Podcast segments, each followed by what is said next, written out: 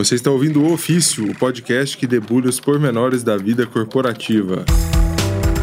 Fala galera, aqui é Túlio Ked e eu sou gerente de comunidades do Orkut. Fala pessoal, aqui é Pablo Funchal e eu sou gestor de mídias sociais de idosos. Aqui é Vinícius Macarrão, manager de fax e telégrafos.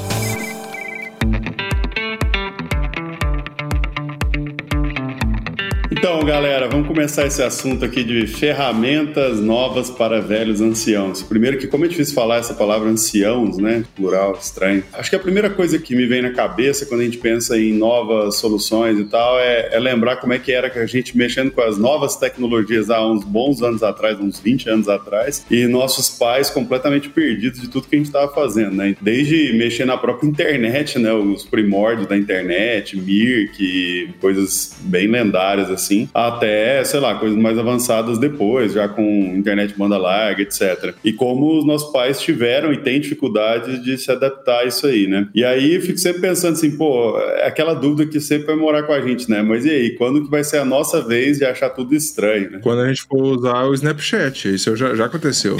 exatamente, mas aí que entra o meu ponto aqui, que é a discussão que eu quero puxar. E esse era exatamente o exemplo, inclusive, né, do Snapchat. Então vocês são muito velhos mesmo mesmo, eu já quero interferir, porque, pô, eu usei muito Snapchat e achava super divertido e me dava bem. Nossa, cara, você é muito jovem, Pablo. Sério mesmo, cara. Pô, eu nem instalei o Snapchat, cara. Não, não. Não, não, chegou a fazer parte do meu conjunto de aplicativos. Não, eu cheguei a instalar e não era para mim. Tipo, não conseguia fazer nada nele. O problema para mim chegou com o TikTok. Esse aí eu já não sei lidar. Então, mas aí que entra a discussão, assim, ó. O negócio é gosto ou é incapacidade técnica? Essa é a pergunta, entendeu? Tipo assim, a gente não consegue usar a ferramenta porque a gente tá velho, ou a gente simplesmente não gosta dessa ferramenta, mas se tivesse que usar umas outras, seriam fáceis pra gente de usar. Essa é a grande questão para mim. Não, o exemplo do Snapchat é perfeito. Eu uso stories do Instagram, eu sei como é que ele funciona. O Snapchat eu não conseguia, eu não sabia aonde fazer as coisas, entendeu? Eu não conseguia. É, ah, eu, agora eu faço o quê? Como eu vou ver os meus amigos? Eu não conseguia, tipo, não, não era para mim, entendeu? É, eu já comecei a passar por isso também com, com algumas ferramentas. E aí é só você dar na mão de uma criança, ela em dois segundos está usando. Isso mostra. O que, o que me deixa um pouco intrigado quanto quanto a isso é que as pessoas que desenvolvem né, a experiência do usuário, que pensam nas telas, em UI aí para esses para essas aplicações, não são as crianças, né? Não são as pessoas novas. Então, como que será que, que surge essa ideia que gera uma dificuldade para as pessoas mais velhas usarem, se foram até elas que criaram? Ah, cara, aí é uma, toda uma questão de semiótica envolvida aí que eu aprendi. é, é sério isso, eu aprendi. É, mas eu dormi nessas aulas na faculdade e faz muito tempo, eu não vou saber te responder, mas tem a ver com isso. o problema é a semiótica e a paralaxe, né? Não, mas ó, falando sério aqui, é, tipo, o negócio da, da UI e tal, se é a interface, se é, se é isso aí que faz a gente conseguir ou não usar. Cara, eu tenho muita dúvida se é isso, assim, porque aí entra de novo a questão da idade, né? Porque, cara, compara o Snapchat com a pior interface do mundo com o que, que era trocar arquivos no Mirk, cara. tipo, não tem, cara. Era mil vezes mais difícil. Antigamente, para jogar, é, acho que era Doom mesmo, você tinha que ter 10 disquetes compactados em ARG, né? Não sei se vocês lembram disso, a RJ. E fazer a descompactação demandava uma linha de comando bizarra que você tinha que decorar certinho e tal. E cada disquete tinha que funcionar para você poder instalar o negócio para tentar ver se ia funcionar. Cara, compara isso com o Snapchat, com a pior interface feita para quem for, velho. É mil vezes mais fácil, cara. e ainda assim a gente não quer usar, entendeu? Essa é a minha pergunta. É porque são novas dificuldades técnicas ou a gente não tá com saco para fazer isso, sabe? Eu acho que tem um pouco do saco também, porque o próprio podcast, no começo da mídia, para se ouvir podcast, era, era. Você tinha que matar 50 leões, fazer sacrifício pro Deus Sol e 50 downloads, mil apps diferentes para poder ouvir. Não tô nem falando de gravar um podcast podcast. Então, e a gente gostava de fazer isso desde o começo porque era, foi algo que despertou nosso interesse, né? Então, imagina pra galera nova aí para fazer a mesma coisa se não fosse a facilidade de ouvir no Spotify ou em outros agregadores, etc.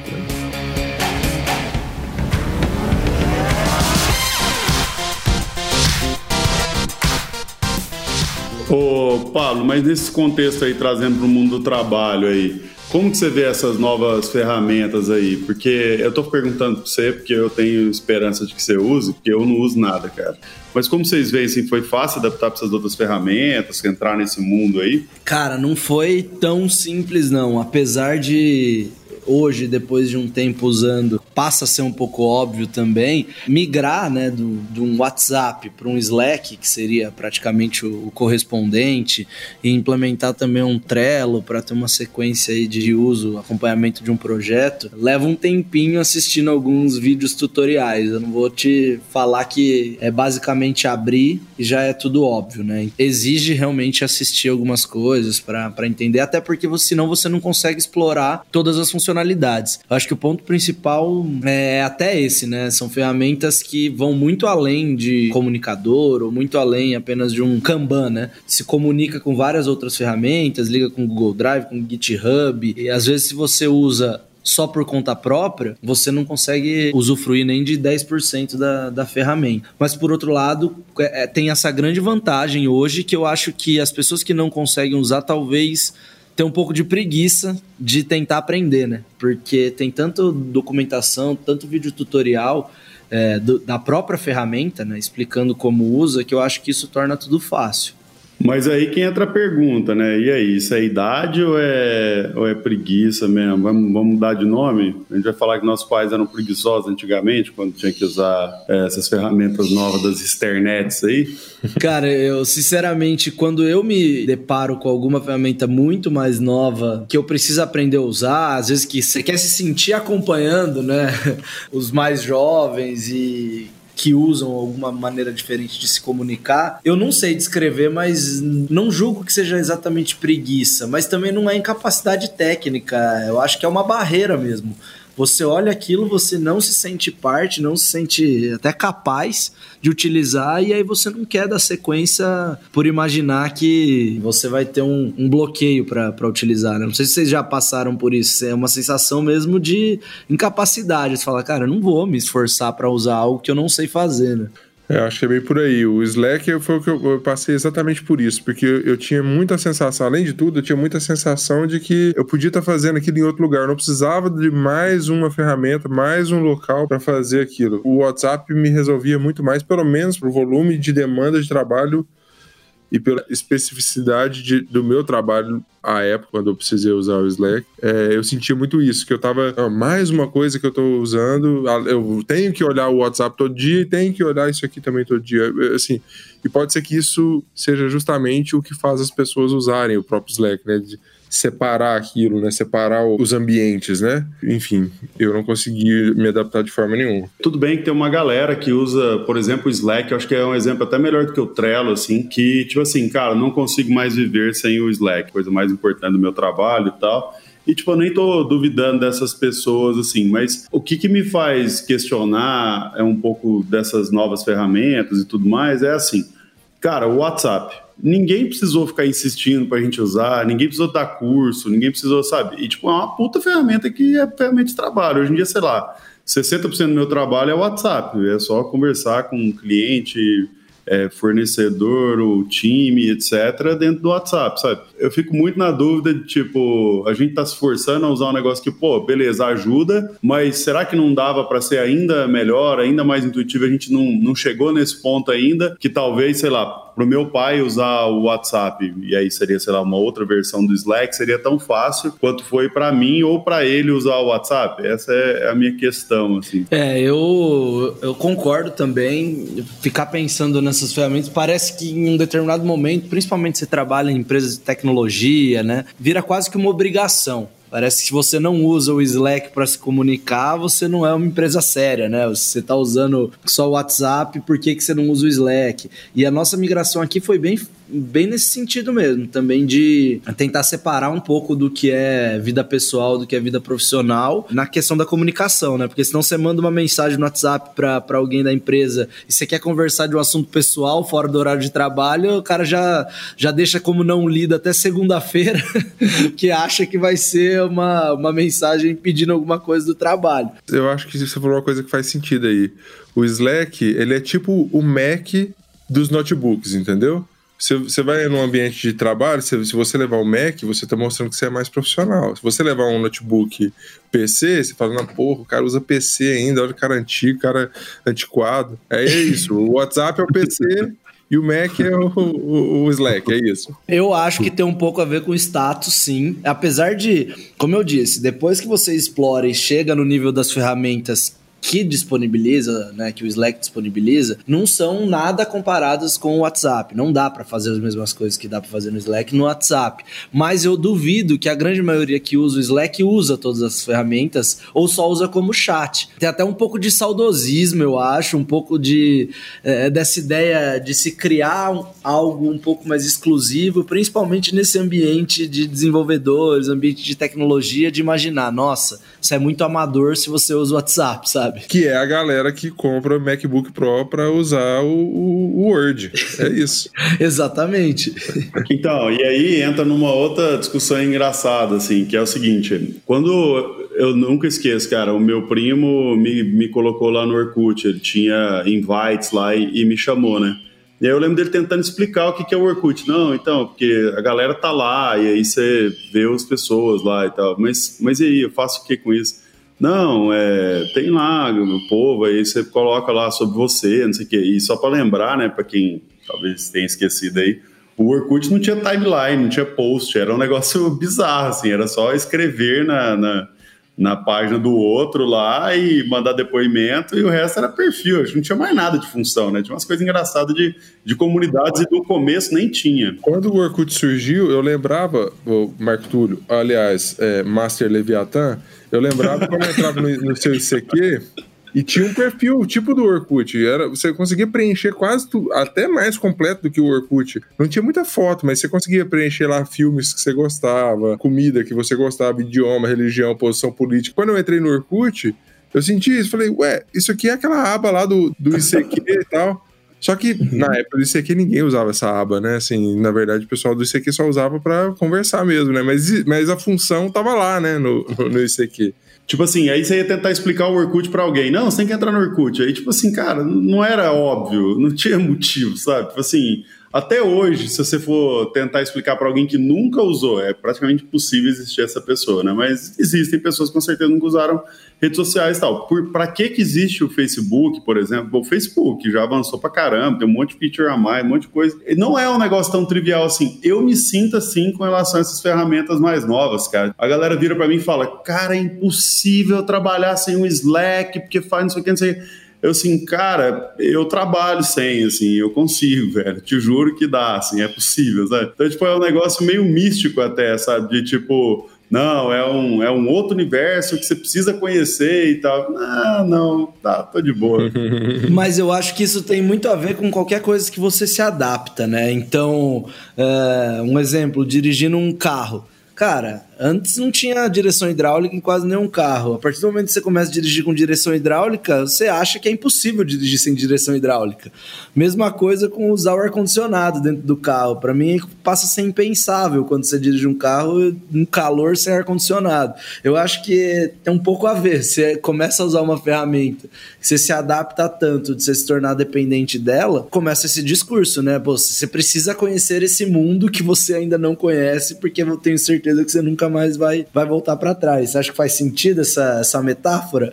Não, que faz, faz, mas a pergunta é: o cara tá certo? Porque assim, tem um monte de outras ferramentas que já falaram isso pra gente e a gente largou no meio do caminho, cara, sabe? Sim, tipo assim, um sim. monte. Aí entra na outra discussão, que não sei se vale um, um, episódio específico, mas é RP, né, cara? Que é um inferno na Terra.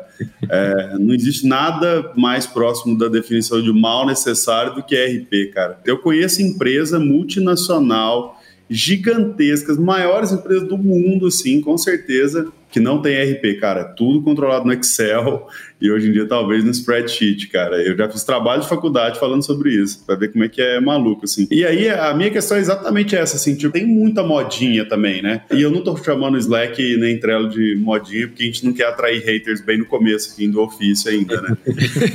Mas meu ponto é, eu, é, é, são os dois que vão perseverar mesmo e daqui, sei lá, cinco anos você não saber Slack é tipo não saber inglês, assim, sabe? Então, eu, eu acho que tem, de verdade, tem muita coisa ver com um pouco de geração de comunidade também.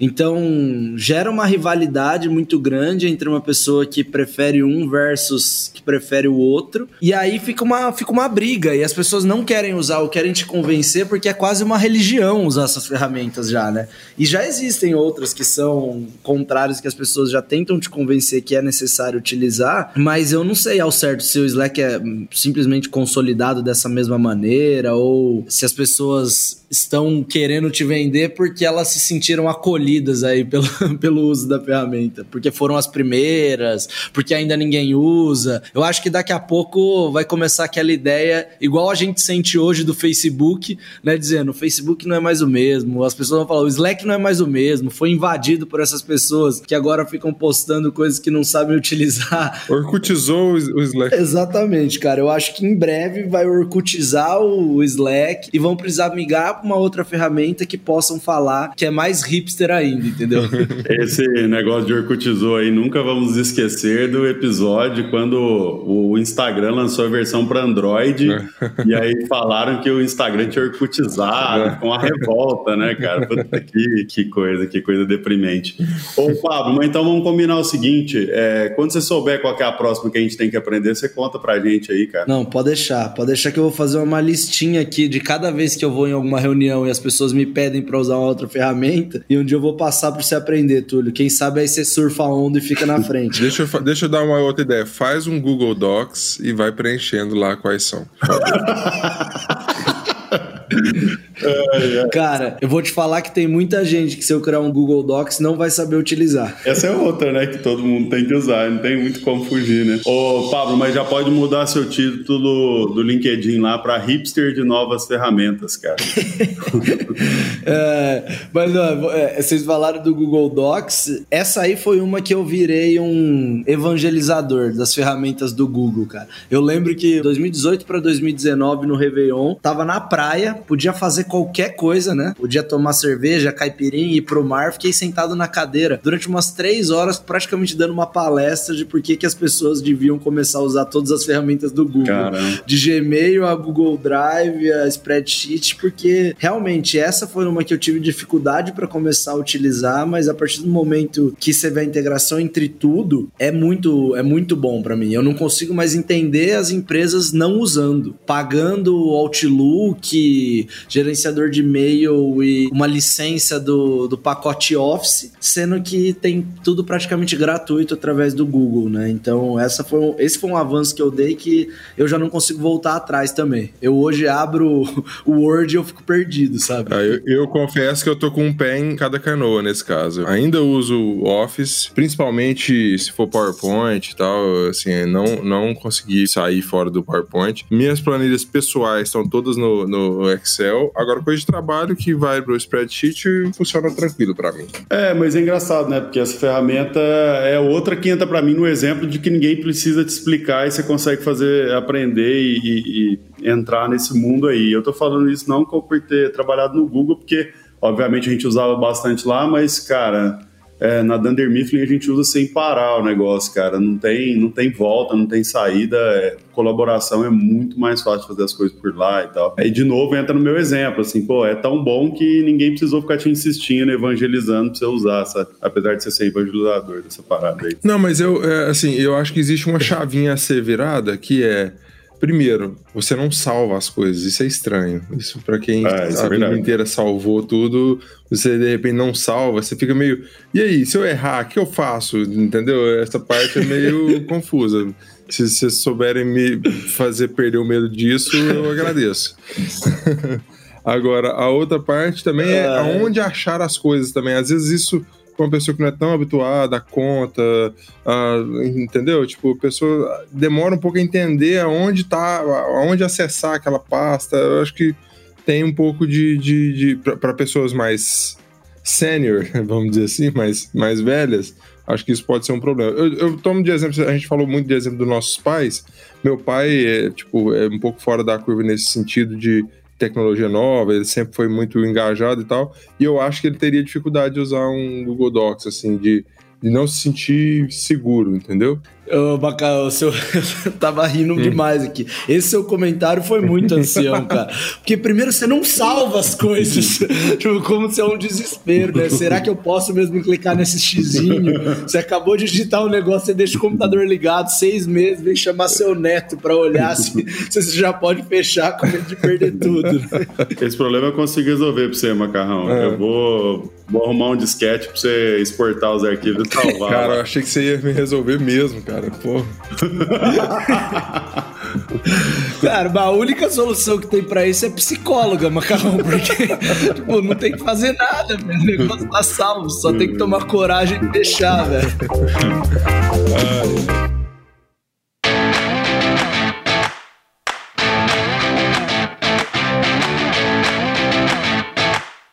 Bom, da minha experiência, a ferramenta que eu achei mais útil e que eu acho menos substituível é o Trello. Eu acho que o Trello ele, ele acaba juntando ali, fazendo um mix de Excel, mas não Excel para para contas, né? Mais um Excel para quem usa o Excel como um, para workflow e etc. O Trello substitui de uma maneira muito melhor, né? É, e ao mesmo tempo misturo com um pouco ali de Google Calendar, né? Tipo, você consegue unir as funções de um calendário com de um Excel sem fazer conta para quem usa o Excel, porque tem muita gente que nem sabe que o Excel faz conta, né? Essa que é a verdade.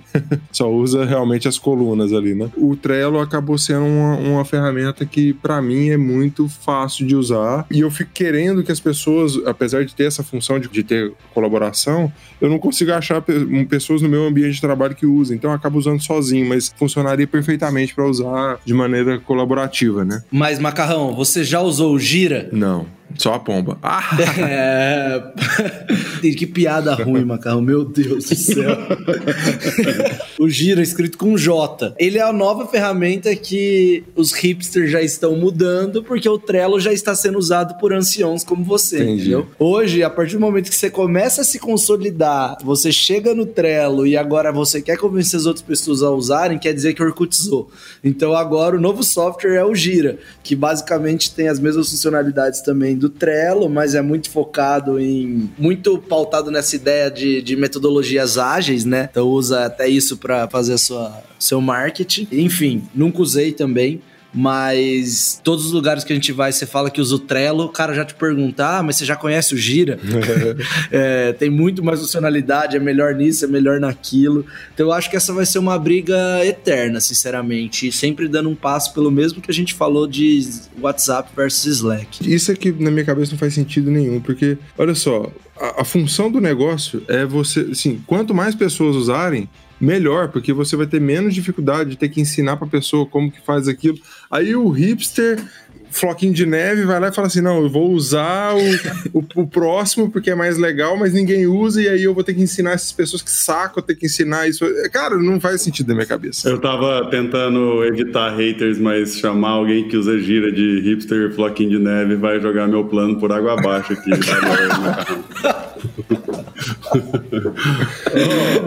mas, cara, mas esse é sempre o desafio das ferramentas, vai ter sempre alguém querendo fazer alguma coisa melhor. E, na verdade, para a parte de desenvolvimento, a galera fala que o Gira tem muito mais coisa e, e é bem mais útil mesmo, tal, e integração com o Kanban, etc. E, ah, cara, e assim, o futuro dessa parada toda eu sei, tá? É, eu sou o cara mais hipster de todo, que assim, eu nem aprendo porque eu sei que vai mudar, então já tô na frente já, sabe? Vai mudar mesmo, nem vou aprender agora, deixa que depois eu, eu deixo de aprender a próxima que vai ser substituída depois. Não dá,